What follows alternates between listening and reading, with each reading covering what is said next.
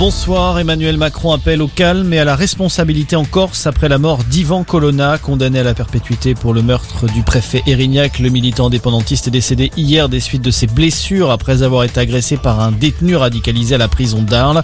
Des conséquences en seront tirées. On ne peut pas laisser un tel geste se passer dans nos prisons, a indiqué Emmanuel Macron.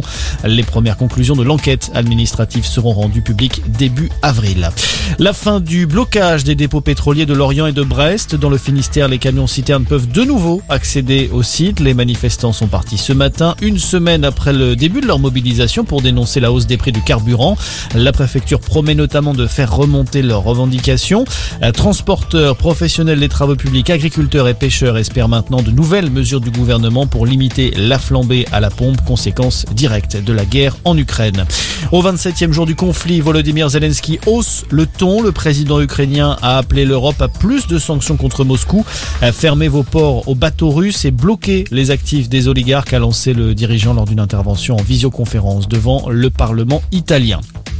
En Chine, l'inquiétude grandit 24 heures après le crash inexpliqué d'un avion au sud-ouest du pays. Pour le moment, aucun survivant euh, n'a été retrouvé. Il y avait 132 personnes à bord de l'appareil qui s'est écrasé pour des raisons encore inconnues. Les recherches se poursuivent sur place. Un mot de sport, le tennis est ce coup dur pour Rafael Nadal. L'Espagnol sera absent des cours 4 à 6 semaines en raison d'une blessure à une côte. Conséquence, il pourrait manquer le tournoi de Monte-Carlo et celui de Barcelone, deux grands rendez-vous de la saison euh, sur terre battue. Et puis Télérama fait sa révolution après 70 ans de présence. Le petit bonhomme qui accompagnait les critiques de l'hebdomadaire va être remplacé par un personnage féminin.